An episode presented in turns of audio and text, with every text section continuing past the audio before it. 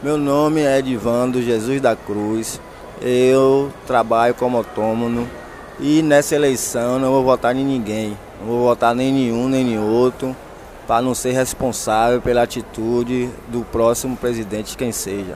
Então eu estou disposto a não votar em ninguém. O soteropolitano Edivandro de Jesus é um dos mais de 30 milhões de eleitores que não votaram no primeiro turno e, no caso dele, não pretende votar no segundo também. Ao todo, quase 32 milhões e 400 mil eleitores que estavam regulares não votaram, além de outros 330 mil ausentes no exterior, fazendo a taxa geral de abstenção chegar a 20,9%. Segundo o professor e pesquisador eleitoral da Associação Brasileira de Consultores Políticos e da Associação Brasileira Brasileira de Pesquisadores Eleitorais Zeca Martins, o abster-se do voto vai muito além de não comparecer no dia da eleição esse termo abstenção ele engloba mais até pessoas que, que não vão ao dia da eleição é, na votação. Por quê? O próprio TSE e os TREs, é, eles fazem uma atualização do cadastro de eleitores, mas ela não é uma atualização que ela é diária né, ou semanal, por exemplo. Então, a última atualização que foi feita foi em julho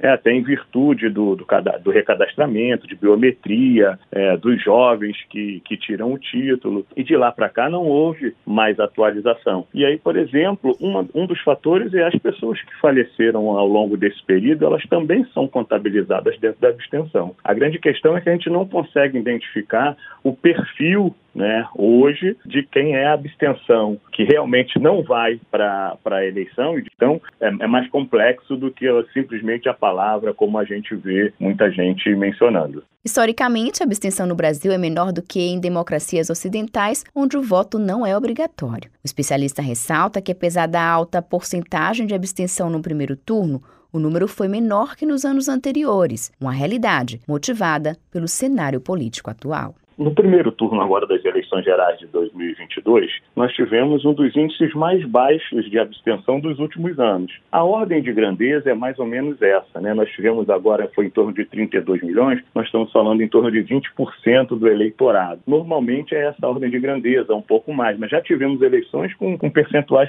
maiores, 25%, 26%. Então, é importante a gente frisar que esse primeiro turno a gente teve um índice muito alto, ainda muito alto, mas mais baixo é, do que em anos anteriores. A questão é, desse número ser um pouco mais baixo tem a ver com a questão do, do clima político que a gente vive. Né? Nós temos é, uma eleição polarizada já há algum tempo, né? na verdade, tempo. Esse ano está mais in, intenso ainda. Né? Então, nós tivemos é, um primeiro turno com um, um percentual menor né, de abstenção.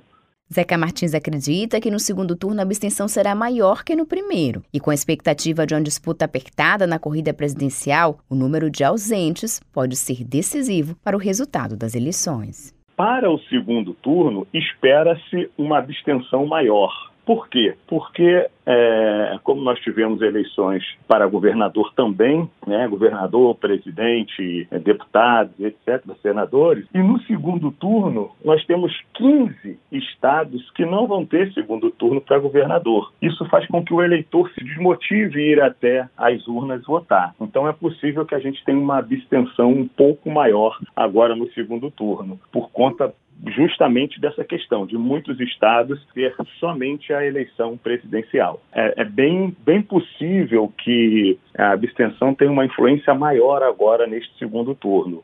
Com a eleição disputada voto a voto, as campanhas dos respectivos candidatos à presidência e governo do estado estão se mobilizando para levar os indecisos para as urnas. O professor lembra que, além da abstenção, as opções de votos brancos e nulos também devem ser consideradas.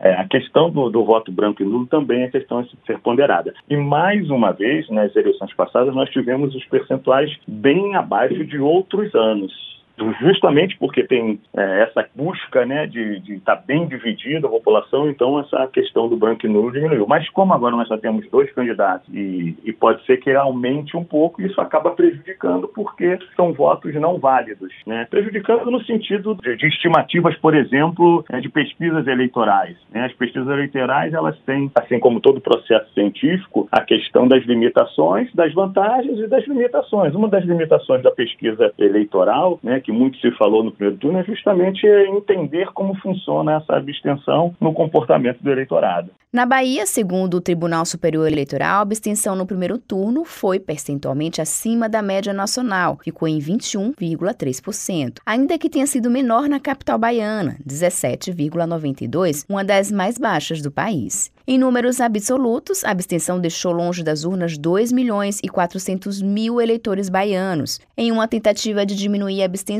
o Supremo Tribunal Federal autorizou as prefeituras de todo o país a conceder transporte urbano gratuito no segundo turno. Também, em alguns estados, adiaram o feriado do Dia do Servidor Público, comemorado em 28 de outubro, para evitar aquela viagem de fim de semana e, consequentemente, uma possível abstenção nas eleições. Josi Braga, para Educador FM.